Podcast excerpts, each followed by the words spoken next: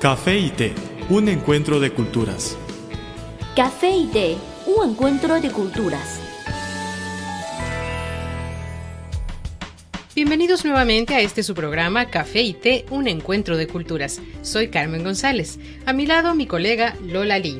A los que acaban de llegar a la sintonía, mil gracias y la invitación para que permanezcan con nosotros. Hola a todos, nos alegramos mucho por ver a acompañarles en ese espacio. Carmen, además del español, hablas otros idiomas, ¿no? Bueno, he estudiado algunos idiomas. No los hablo a la perfección, pero conozco lo básico de ellos. Inglés, ruso, francés y chino. ¿Por qué aprendes una lengua extranjera? Porque para mí una lengua es una manera de explicar el mundo, la forma en que una sociedad, un grupo de personas, se explican el mundo a sí mismos. Y todos vivimos en el mismo mundo. De alguna manera todos nos tenemos que explicar a nosotros mismos las mismas cosas, pero lo hacemos de manera diferente. Me parece que los idiomas son puentes que nos conectan con la manera de pensar y de sentir de los otros. Tienes razón. ¿Y sabes cuál es el idioma extranjero que más los chinos estudian? Yo creo que es el inglés.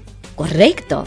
Aunque tenemos el esperanto, que es supuestamente la lengua mundial, el inglés es hasta el momento el idioma más utilizado en el ámbito internacional.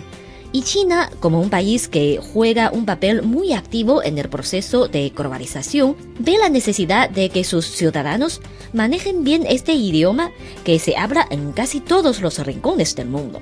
He visto el entusiasmo de los chinos para aprender el inglés, clases desde el jardín infantil, mucha publicidad de cursos para niños y adultos, programas en la tele, y si no me equivoco, el inglés es una de las asignaturas del examen nacional de ingreso a la universidad el que todos los estudiantes chinos tienen que participar para obtener un puesto en las universidades públicas.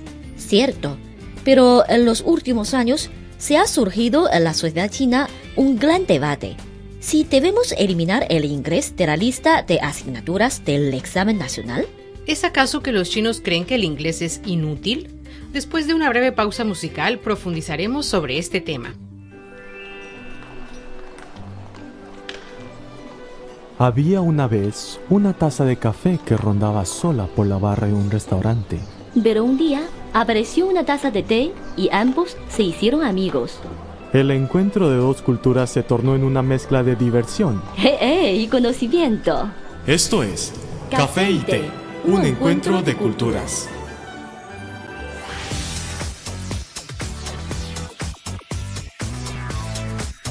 Visítenos en nuestro sitio web espanol.cri.cn.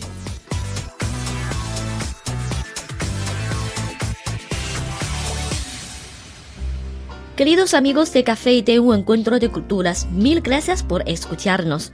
Un saludo muy especial para nuestros oyentes de siempre y también para aquellos que se van sumando a la transmisión.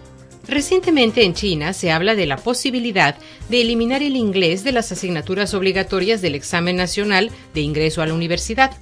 Este examen es la única vía por la cual la mayoría de los jóvenes graduados de educación media superior serán admitidos por las universidades públicas chinas.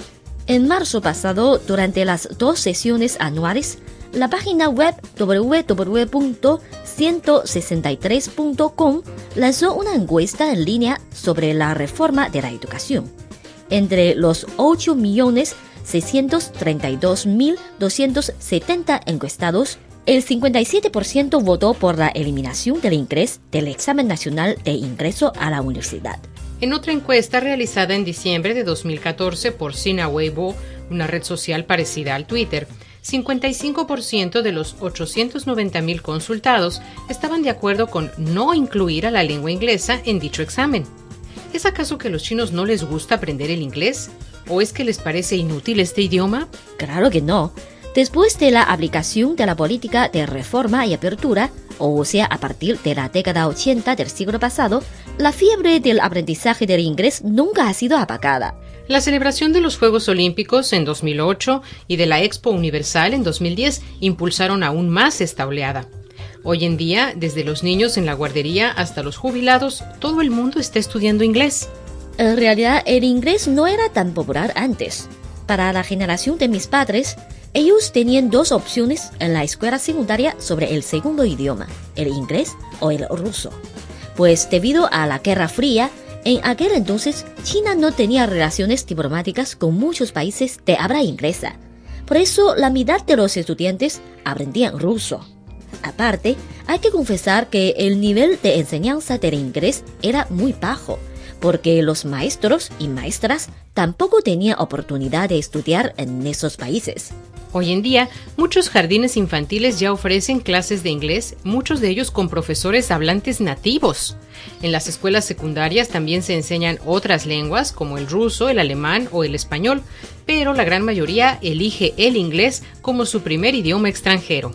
En mi época escolar, muy pocas escuelas primarias tenían como asignatura el inglés. Usualmente, los estudios de este idioma empezaban a la escuela secundaria, o sea, a los 12 o 13 años. Pero hoy día, muchos niños ya hablan bien la lengua anglosajona. Así que, ¿por qué tantos chinos abogan por no examinar el nivel de inglés en el examen nacional de ingreso a la universidad? El café es una de las bebidas más populares de Occidente. El té es la bebida tradicional de Asia. En la actualidad, podemos degustar en un mismo lugar de sus distintivos sabores.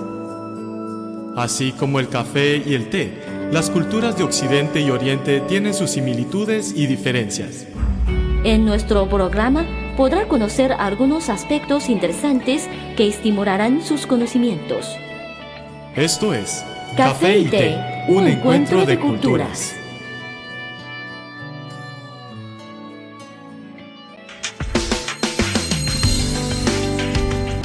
Visítenos en nuestro sitio web espanol.cri.cn.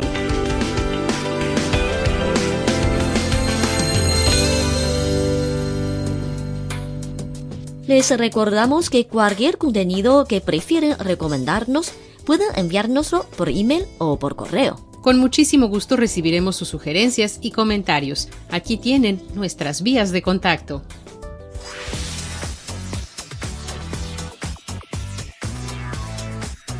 Nuestro correo electrónico es spa.cri.com.cn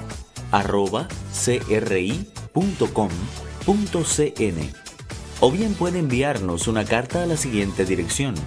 Departamento de Español, Avenida Shichinsan 16A, Código Postal 1040, Beijing, República Popular China.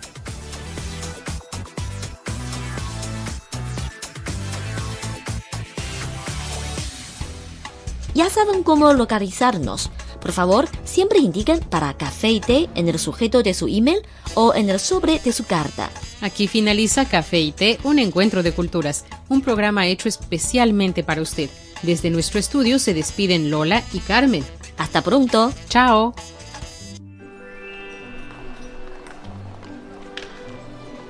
Había una vez una taza de café que rondaba sola por la barra de un restaurante.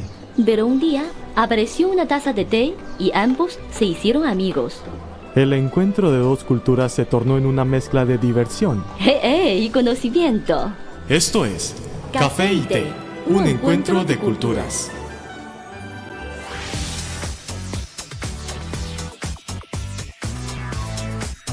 Visítenos en nuestro sitio web espanol.cri.cn